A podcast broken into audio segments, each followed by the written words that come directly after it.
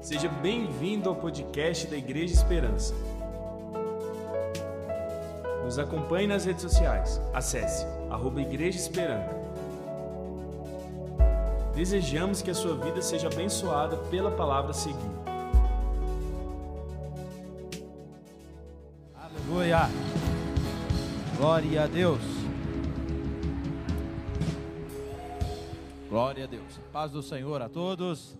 Sejam muito bem-vindos à Esperança. Aproveitando que você está em pé, vamos ler a palavra do Senhor, Romanos capítulo 1, o verso 17, a parte B. Romanos capítulo 1, verso 17, a parte B. Para um feriado com muita gente viajando, tem muita gente na casa de Deus, né, pastor Romeu? Que bênção. Que bom que você veio, que bom que você está aqui para adorar o nome mais poderoso da terra e do céu, Jesus. Que Deus abençoe a sua noite, que você tenha um encontro especial com o Senhor aqui. Obrigado, pastor Romeu, pastora Vone, pastor Rony, pelo privilégio de servir a palavra do Senhor nessa oportunidade. Romanos 1, o verso 17. Porque no Evangelho é revelado a justiça de Deus. Uma justiça que, do princípio ao fim, é pela. Uma justiça que, do princípio, é pela. Como está escrito. Vamos ler forte? O justo viverá pela fé. Você vai ler mais uma vez olhando, depois você vai fechar os olhos e vai falar essa frase. Vamos orar? O justo viverá pela fé. Agora fecha os olhos. O justo viverá pela fé. Com os olhos fechados, concorde comigo nessa oração, Pai. Queremos nessa linda noite sermos incendiados pelos princípios que o Senhor aqueceu o coração de Lutero, Calvino, Zwinglio e tantos outros homens que há 504 anos trouxeram uma luz na escuridão. Nessa noite, queremos que a tua palavra reforme-nos em tudo que precisamos mudar. Fala conosco, fala com a igreja, fala comigo. Estamos aqui para sermos transformados por ela. Se você concorda, pode dizer amém? Tome o seu assento.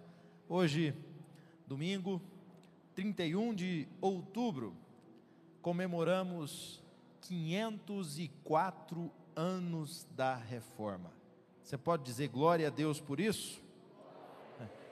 Tem muita gente que não sabe o que é a reforma, não sabe o que, que aconteceu.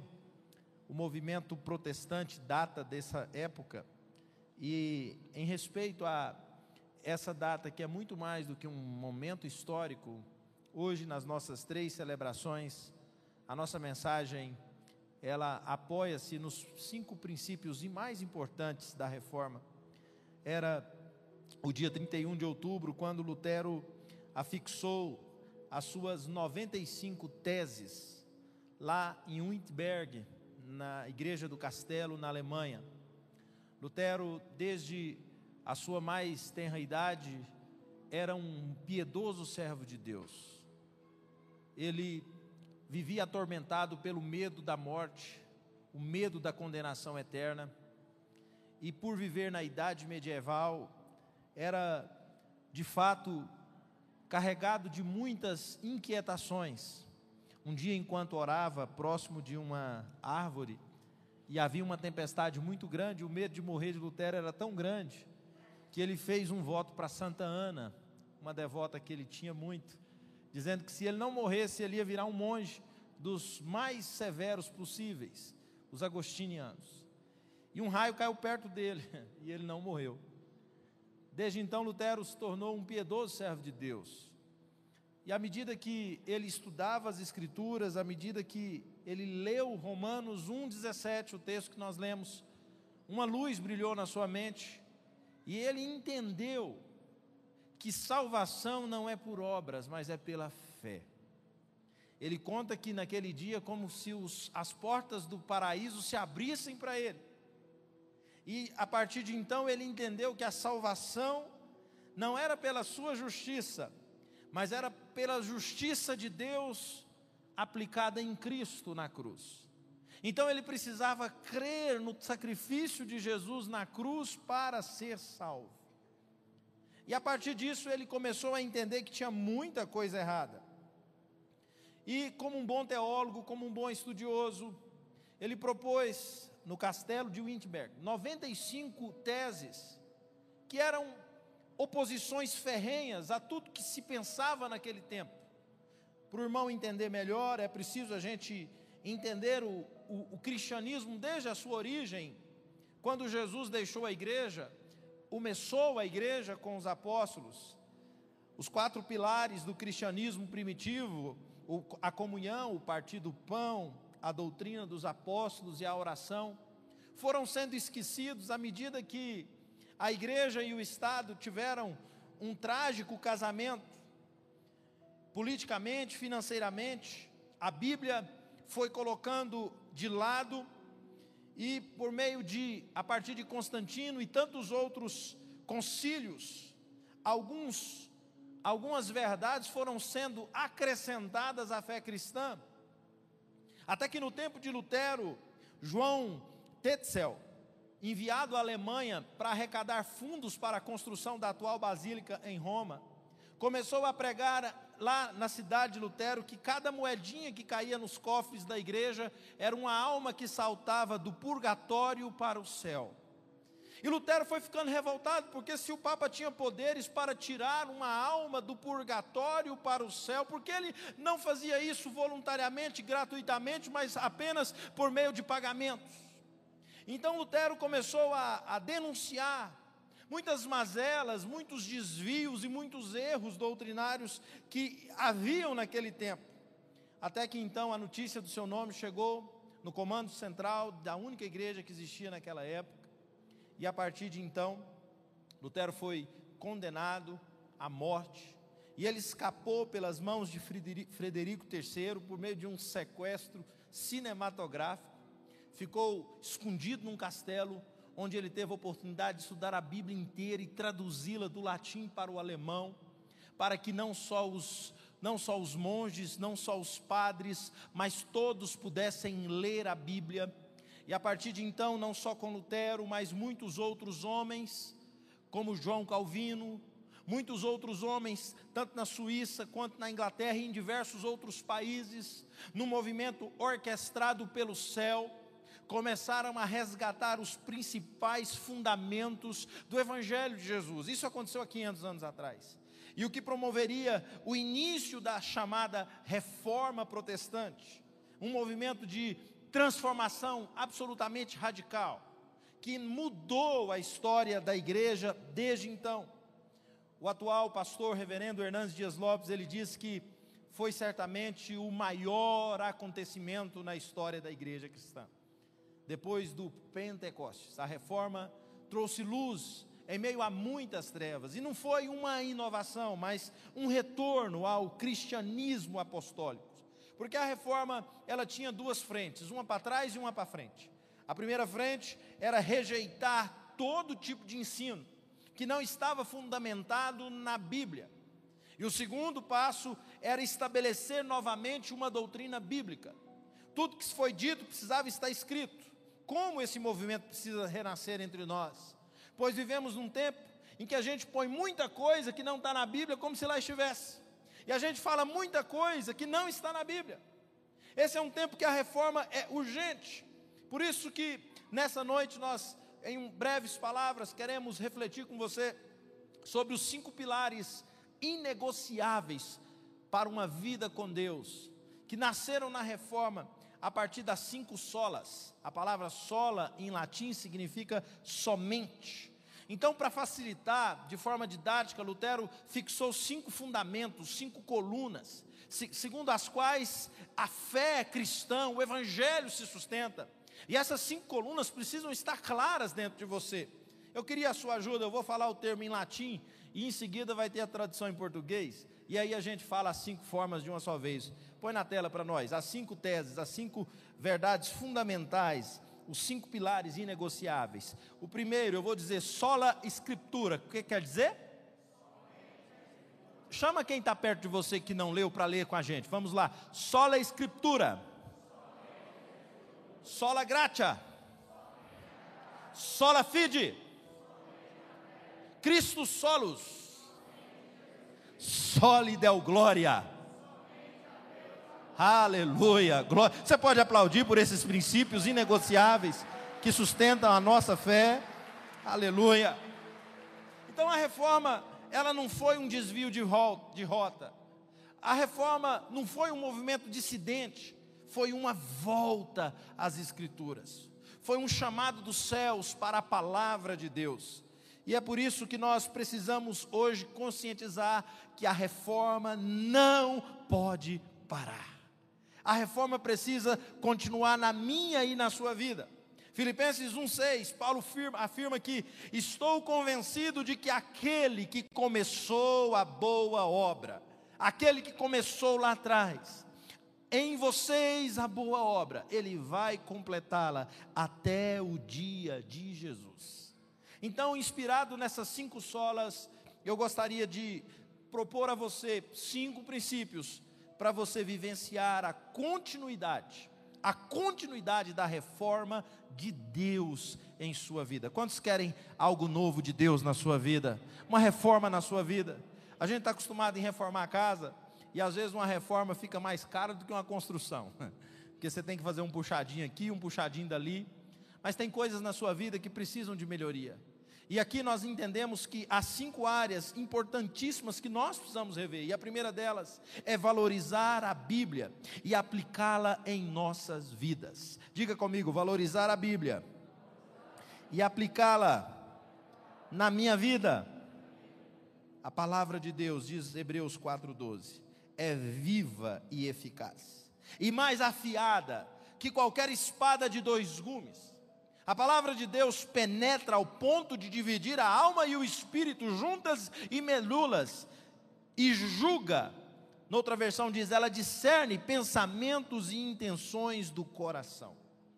Para Lutero, o verdadeiro tesouro da igreja é o santíssimo evangelho da glória e da graça de Deus. Sola escritura, somente a palavra de Deus. Eu não vim aqui dar uma aula de história para você, mas hoje é um dia que a gente precisa lembrar quanto sangue inocente foi derramado para que essa Bíblia que você às vezes despreza, que você ignora, que você não abre, chegasse até você. Quantos homens atravessaram dias e noites, florestas, quantos corações foram despedaçados para que essa palavra permanecesse. Esse é o nosso maior tesouro.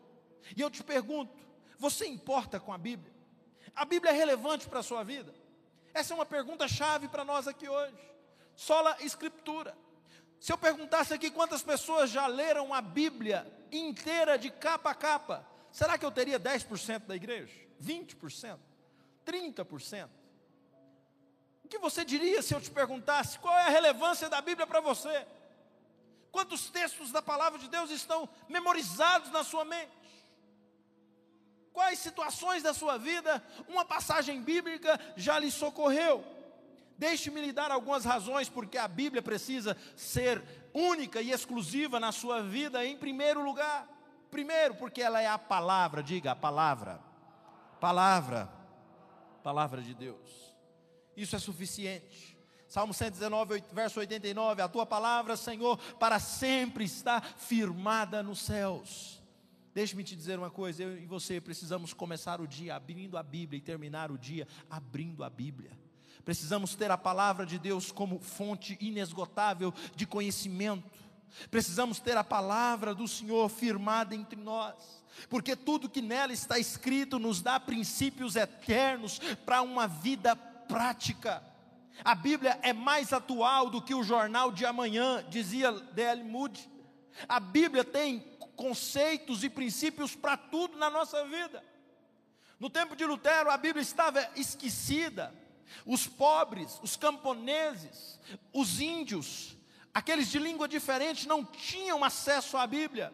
E na falta de conhecimento, muita gente foi perecendo, mas hoje você tem o privilégio de conhecer a palavra, de ler a palavra, de meditar na palavra. Então, mais do que nunca, eu te desafio: volte o seu coração para as Escrituras, leia a Bíblia, medite na Bíblia, ame a Bíblia, ela é a palavra do Senhor, ela não apenas contém a palavra do Senhor, a Bíblia é inerrante, é infalível, ela está estabelecida para sempre. Passa passa céu, passa terra, a palavra do Senhor permanecerá para todo sempre. Haverá um tempo que os homens a procurarão, mas não a encontrarão. Mas hoje você pode encontrar nela palavra de vida eterna. A Bíblia não precisa ser reinterpretada, a Bíblia não precisa ser ressignificada, a Bíblia não precisa ser atualizada. A Bíblia é atual, é viva, é poderosa, ela não é arcaica, seus princípios não são remotos, a sua palavra não está fora de moda. A Bíblia é presente, é o coração de Deus aberto, é o pão do céu, é a espada para a nossa guerra, é a bandeira que nos identifica. A Bíblia é o pão que nos alimenta, a Bíblia é a lâmpada céu que nos ilumina no caminho, a Bíblia é o leite para o recém-nascido, é substância, é mel, é fôlego do céu. Ame a palavra, leia a palavra, viva a palavra, em nome de Jesus. Quantos amigos meus se perderam, mas antes perderam a Bíblia? Eu tenho colegas de faculdade de teologia, amigos, companheiros que choraram comigo por uma revelação nova das Escrituras. Mas antes deles se perderem, eles perderam a Bíblia, perderam a palavra. O primeiro caminho para você desviar é ignorar a Bíblia na sua vida. Ame aquilo que se diz da Bíblia, pregações sobre a Bíblia. Volte-se para a palavra do Senhor. Tiago 1,25. Tiago, irmão do nosso Senhor, diz que o homem que pega ela e observa atentamente, entendendo que ela é a lei perfeita que traz a verdadeira liberdade. Porque a verdadeira liberdade, pastor Denison disse aqui, não é o direito de fazer tudo que pode, é a escolha de dizer não. O presidente da República usa João 8,32 de uma forma indiscriminada, como se a verdade, de todos os jeitos, na opinião dele, libertasse. Mas Jesus disse: Conhecereis a verdade, e a verdade vos libertará. Mas a verdade com V maiúsculo que Jesus estava dizendo, era a verdade que identificava a segunda porta do templo, o caminho, verdade e a vida.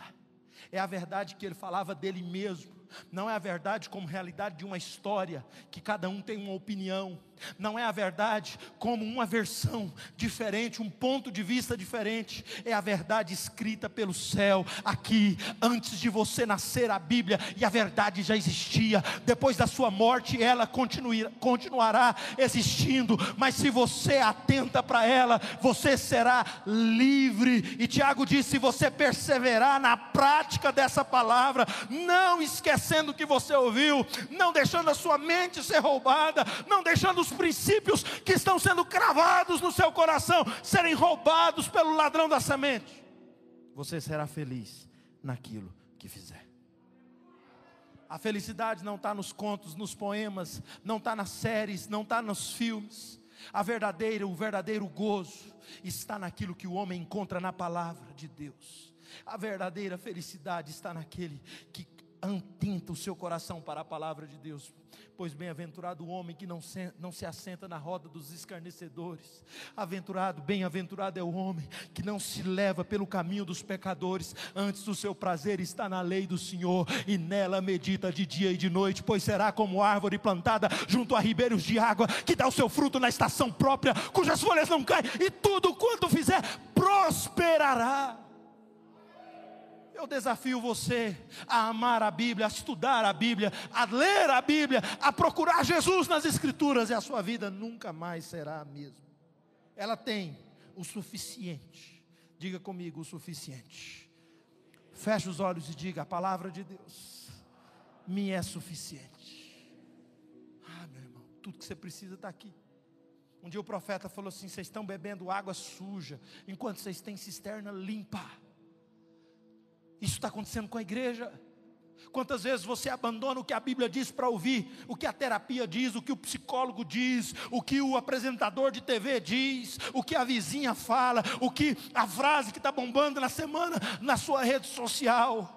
A frase que tem que bombar todos os dias no seu coração é aquela que emerge das escrituras sagradas. Ela é suficiente para completar você plenamente. Porque 2 Timóteo 3 diz que toda a escritura, toda não é só de Gênesis a Malaquias, ou de Mateus a Apocalipse, não. É toda. É inspirada por Deus. A gente precisa reler o Pentateuco. A gente precisa, Pastor Barros, entender melhor os princípios ali na Torá. Porque nós vivemos um tempo que parece que é a teologia do Novo Testamento. Mas a Bíblia inteira é inspirada por Deus e é útil. Útil. Útil para quê? Me ajude. Útil para quê? Para quê? Para que mais? Que mais que serve?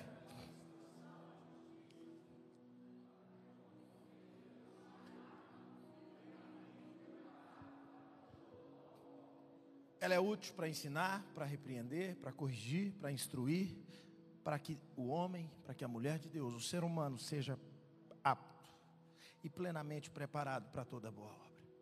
Poderia falar muito sobre palavra, mas sola gratia. Depois que você decide viver só com a palavra e deixar que ela norteie a sua vida, e você faz um compromisso de lê-la e meditar nela todos os dias, e fazer isso com seus filhos, com os bebês de forma lúdica. Fazer isso. E hoje você pode ouvir a Bíblia, ler a Bíblia, visualizar, tem várias formas. Mas a gente precisa estabelecer o segundo princípio da reforma, igualmente importante: só a graça. Desfrute a graça e a bondade de Deus. Graça, favor imerecido.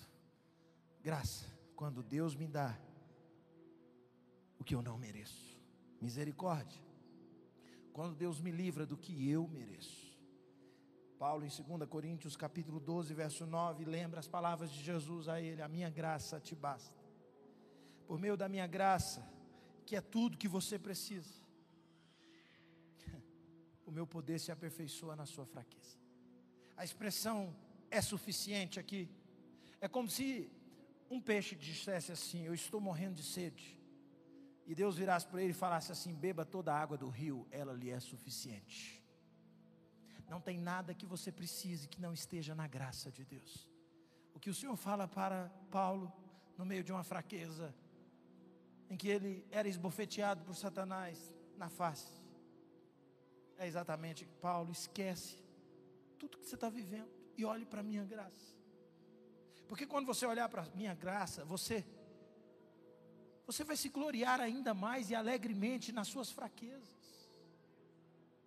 As pessoas que entenderam o mistério da graça, elas não têm vergonha das suas limitações, porque elas sabem que no seu fim é o início de Deus. Porque elas sabem que a graça do Senhor se manifesta do céu, trazendo para nós salvação. Não há nada que você possa fazer para que Deus te ame mais, isso é graça. E também não há nada que você possa fazer também para que Deus te ame menos. Graça, aceitação incondicional de Deus. Ei, por trás de suas maiores limitações, a graça de Deus chama a existência a sua melhor versão. Os homens da Bíblia que fizeram história, que se tornaram notáveis, despontaram do caos do caco, das cinzas de um luto insuperável, da dor de uma enfermidade crônica, cruel. A graça de Deus nos dá o direito de recomeçar. Lutero entendeu que o presente do céu para nós é a salvação. E o presente que nós damos para Deus é as nossas boas obras. Porque pela graça sois salvos por meio da fé, e isso não vem de obras, é dom de Deus que te salva não é o que você faz, é o que Cristo fez. Mas o que você faz, embora não define onde você estará na eternidade, afeta como você viverá lá. Porque Tiago disse que a verdadeira religião não é só crer em Jesus, não. A verdadeira fé, ela, ela deságua em obras. Eu não creio no Evangelho da graça que barateia a salvação. O Evangelho da graça não nos autoriza a pensar que é de graça. Levante a mão direita e diga: o que é de graça é diferente do que é pela graça. Não foi de graça, meu irmão, foi pela graça. Custou caro. Valorize o presente de Deus. Valorize o presente do céu para a sua vida. É a graça de Deus que te protege. É a graça de Deus que te promove. Quantos acidentes a graça de Deus te livrou, você nem sabe. Quantas vezes, em quantos lugares a graça de Deus te alcançou. Seja grato por ela, só a graça. E o que, que nos ajuda a viver pela graça? Só a fé. Terceiro pilar da reforma: somente a fé. Pastor, e o que é fé? A fé tem tantas definições para ela. Mas Paulo ele ele relembra o que o que Lutero leu: o justo viverá pela fé. Há um tempo que nós nos apoiamos nos fatos, nas circunstâncias, mas depois que a gente vem a Jesus, a gente começa a entender que a gente não anda pelo que a gente vê. A gente não caminha apoiado naquilo que está diante dos nossos olhos nós olhamos para o Autor e Consumador da nossa fé. O que é viver pela fé? O que é viver pela fé? É apoiar-se naquele que criou todas as coisas. Enquanto o desânimo olha para a circunstância, a fé, ela olha para o destino. A fé viu o futuro, gostou dele e corre para lá. Quando Lutero diz que nós viveremos pela fé, quando ele anuncia, é tempo de viver pela fé, ele estava dizendo: há um firme fundamento das coisas que se esperam, há uma certeza inabalável que nos sustenta. O que que fomenta a coragem de um crente para que ele não desista? É a fé. A fé é a visão do futuro, é enxergar com a ótica de Deus. Como está a sua vida hoje? O que, que você está vivendo hoje? Quem sabe a parede da fé na, na sua casa precisa ser reformada. Quem sabe o medo está apagando a luz da sua fé, o realismo exagerado. Tem muita gente que é tão pessimista que se autodenomina realista. Eu convido você a ousar crer, porque a fé promove o seu futuro. A fé ela cria o inexistente. A fé chama à existência as coisas que não são como se já fossem. A fé alimenta a nossa força e a nossa coragem. Quantas coisas estão impossíveis diante de você hoje? Quantas coisas estão intransponíveis diante de você hoje? A fé te torna louco diante do mundo, porque você conversa com a tempestade, você conversa com as montanhas. A fé faz você viver o inimaginável nós precisamos de fé. Fé para superar as tragédias insuperáveis e continuar crente. estava com o pastor Barros, no momento de tanta dor, ele nem sabia que aquele, ou sabia e não sabia, não sei, duas ou três horas antes do Jean entrar nas mansões celestiais, ele falava comigo assim: Pastor Fábio, eu entendi agora o que é fé. Eu tenho uma preguiça daqueles camarada que vem dizer sobre mais do que vencedores, achando que ser mais do que vencedor não é ter uma, uma dor para superar.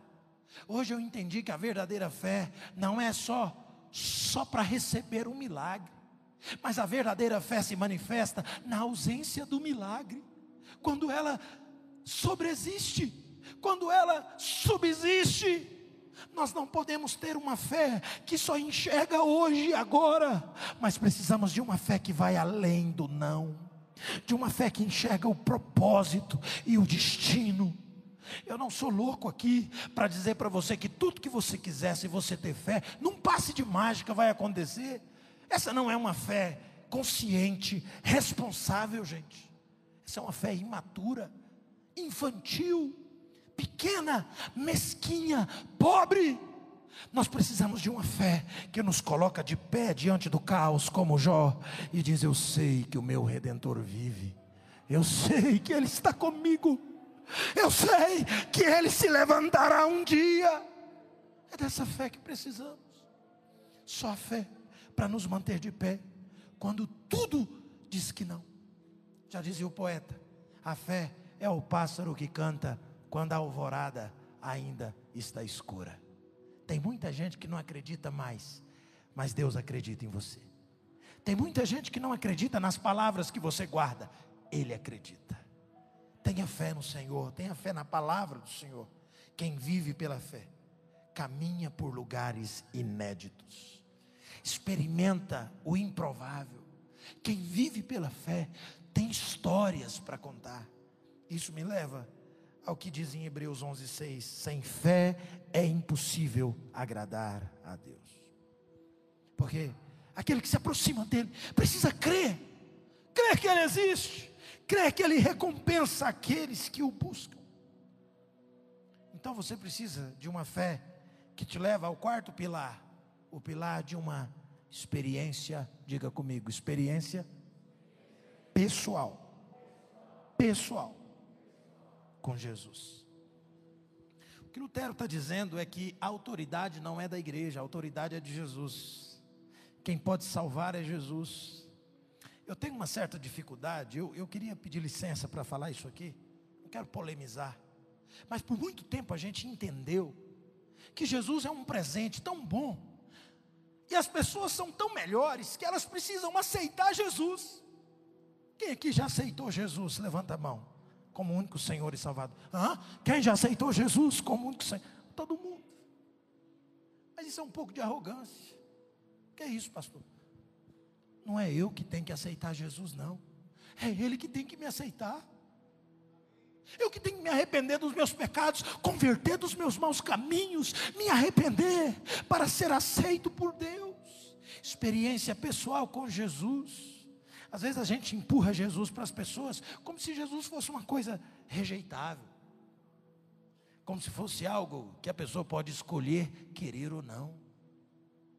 Você que me escuta pela internet, você que me assiste, Jesus não é um só um presente. Jesus é o único escape para a sua alma.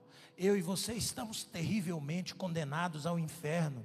E se não for por Jesus, ninguém vai a Deus de outra maneira. Não é por boas obras, não é por religiosidade, não é o tanto que você é bom, é só a graça que te salva. Então nós precisamos de uma experiência pessoal de fé. É o que ele disse para Nicodemos. Nicodemos perguntou o que fazer para ser salvo. Jesus falou para ele: você precisa nascer de novo. Não, mas como nascer de novo? Eu estou velho. Como é que eu volto para a barriga da minha mãe e venho para o mundo? Uai, Nicodemos, você não leu acerca do novo nascimento nas Escrituras? Aquele que não nascer da água e do Espírito, não pode ver. Diga comigo, ver. Faz assim com a mão assim no rosto, faz assim, ó, ver. Você não fez? Faz assim, ver. Ver o quê? Diga o reino de Deus. O reino de Deus precisa ser visto por mim e por você. O reino de Deus não é a estrutura da igreja, não é o prédio. O reino de Deus, aleluia. O reino de Deus começou na cruz. O reino de Deus está aqui. E é só Jesus que abre os seus olhos para que você veja o reino de Deus manifesto. Filipenses 1, 21, para mim, o viver é Cristo. E até na morte eu ganho maior inimigo do homem, a morte. Nela existe lucro. Maior evento da história não foi o homem ir à lua, foi Cristo vir à terra. O maior evento da história da sua vida é você ter um encontro pessoal com Jesus. Uma experiência pessoal, não é você casar, não é você comprar um carro novo, não é você ter a primeira propriedade, a primeira. Essas coisas são boas, mas a maior e mais importante circunstância da sua vida é de fato você nascer de novo e ter uma experiência pessoal com Jesus. É muito mais seguro estar na companhia de Jesus no meio da tempestade do que habitar numa calmaria sem Jesus. Tem gente que fala assim: Nossa, virei crente, minha vida virou um inferno. Não é que com Jesus está difícil, sem Ele é pior, não é isso. É porque o mundo tem uma falsa paz, uma falsa alegria, uma falsa liberdade. A vida com Deus não é uma vida isenta de tempestades, mas Ele vai conosco na tempestade. A vida com Jesus não é uma travessia calma, é uma chegada certa e segura. A gente vai enfrentar muita coisa difícil, mas nós vamos chegar lá. Estar com Jesus faz toda diferença. como eu queria que você cresce. Você que ainda não se decidiu por Jesus. Você que está levando a sua vida hoje. Quem sabe achando que um dia, um dia, um dia você muda. Venha a Jesus hoje, enquanto é tempo. Converta-se dos seus maus caminhos. Entregue a sua vida para Jesus. Arrependa-se. Estou falando com você que ainda está decidindo ser crente ou não. Decidindo fazer parte de uma igreja ou não. A necessidade maior da sua alma é de Jesus. Hoje ele é seu advogado, amanhã ele será juiz de toda a terra. Para finalizarmos, em último lugar, sólida é o glória. Somente a Cristo a glória. Você precisa refletir a glória de Deus em suas atitudes. Lutero fala que a igreja não merece glória. Lutero diz que os monges, as autoridades clericais, o Papa, ninguém pode receber a glória que foi dada ao Filho de Deus. Nenhum santo, nenhum nome dado entre os homens, nenhuma imagem, nenhuma criatura, ninguém a não ser Jesus merece todo louvor, toda glória, toda adoração. Esse nome é maior do que qualquer nome. A Ele a glória. E como que eu dou a glória a Ele? Quando alguém olha para a minha vida e diz glória a Deus pela vida dele. Quando alguém olha para as minhas atitudes e diz: ali vai um santo, uma santa mulher de Deus. É a glória. É a glória de Deus que nos identifica. Quando você come, a glória de Deus está lá. Hã? É, daqui a pouco. Quantos aqui vão comer hoje para a glória de Deus um churrasco gostoso? Levanta a mão e diga glória a Deus. Eu estou falando de comida, põe na tela, por favor. Coríntios 10. Me ajude lendo, põe na tela. Vamos lá, 3, 2, 1.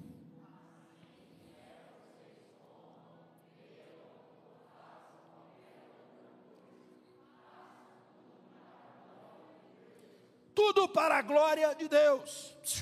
Seu casamento glorifica a Deus, seus negócios glorificam a Deus, suas amizades glorificam a Deus, suas conversas glorificam a Deus, a forma como você se veste glorifica a Deus, a forma como você se identifica na sua rede social glorifica a Deus, a forma como o mundo te vê glorifica a Deus.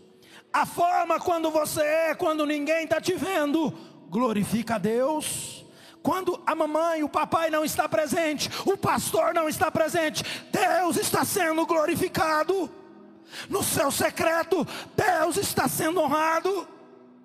Tudo para a glória de Deus. Tudo para a glória de Deus.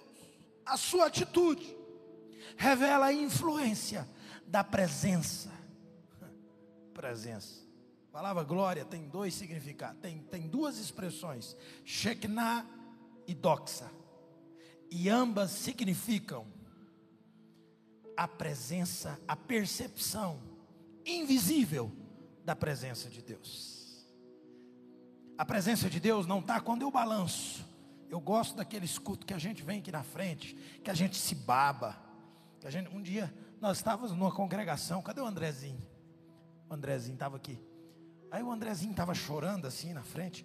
Falou para minha filha assim: Nossa, Aninha, eu estou chorando. Pastor André, eu estou chorando como eu nunca chorei.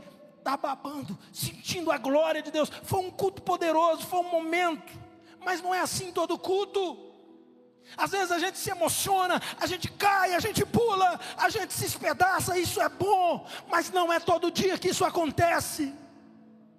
A glória de Deus vai além de um arrepio, vai além de um momento épico, glorioso de louvor, vai além de lágrima. A glória de Deus é no meu dia a dia, é no meu dia a dia, é no meu relacionamento, é na minha atitude que as pessoas olham em mim e veem a glória do Senhor manifesta. É quando você chega num lugar e o ambiente muda. É quando você vai para um lugar e aonde você chega, o céu chega com você. É quando você faz uma oração, você cita uma passagem da Bíblia e o céu desce, a glória se manifesta. Pergunte-se assim: espelho, espelho meu, a imagem que eu estou passando reflete a glória de Deus? A fada antiga dizia, né, a história antiga, espelho, espelho meu, existe alguém mais bonito que eu? Não, não é assim. A minha imagem expressa Deus. Eu transpiro Deus. Fique em pé no seu lugar. Eu te desafio para que as verdades que inspiraram os reformadores, muitos foram lançados vivos, amarrados aos oceanos, outros foram queimados vivos outros foram lançados às feras, aos leões. A liberdade que eu tenho para dizer essas coisas foi conquistada por homens piedosos há 504 anos, quando alguém bateu a mão na mesa e disse: está errado, só Cristo, só a fé, só a graça, só a glória de Deus. Não perca isso por nada na sua vida. Leve isso por todo o tempo. Que a glória de Deus seja o seu maior alvo. Que Cristo seja o centro de tudo. Que a palavra de Cristo tenha valor na sua vida, na sua casa, na sua família. Não para o Salmo 23 ficar amarelado, 91. É aqui, é aqui dentro que a graça seja o seu maior apoio, escudo e âncora. Que a sua vida seja vitoriosa, em nome de Jesus.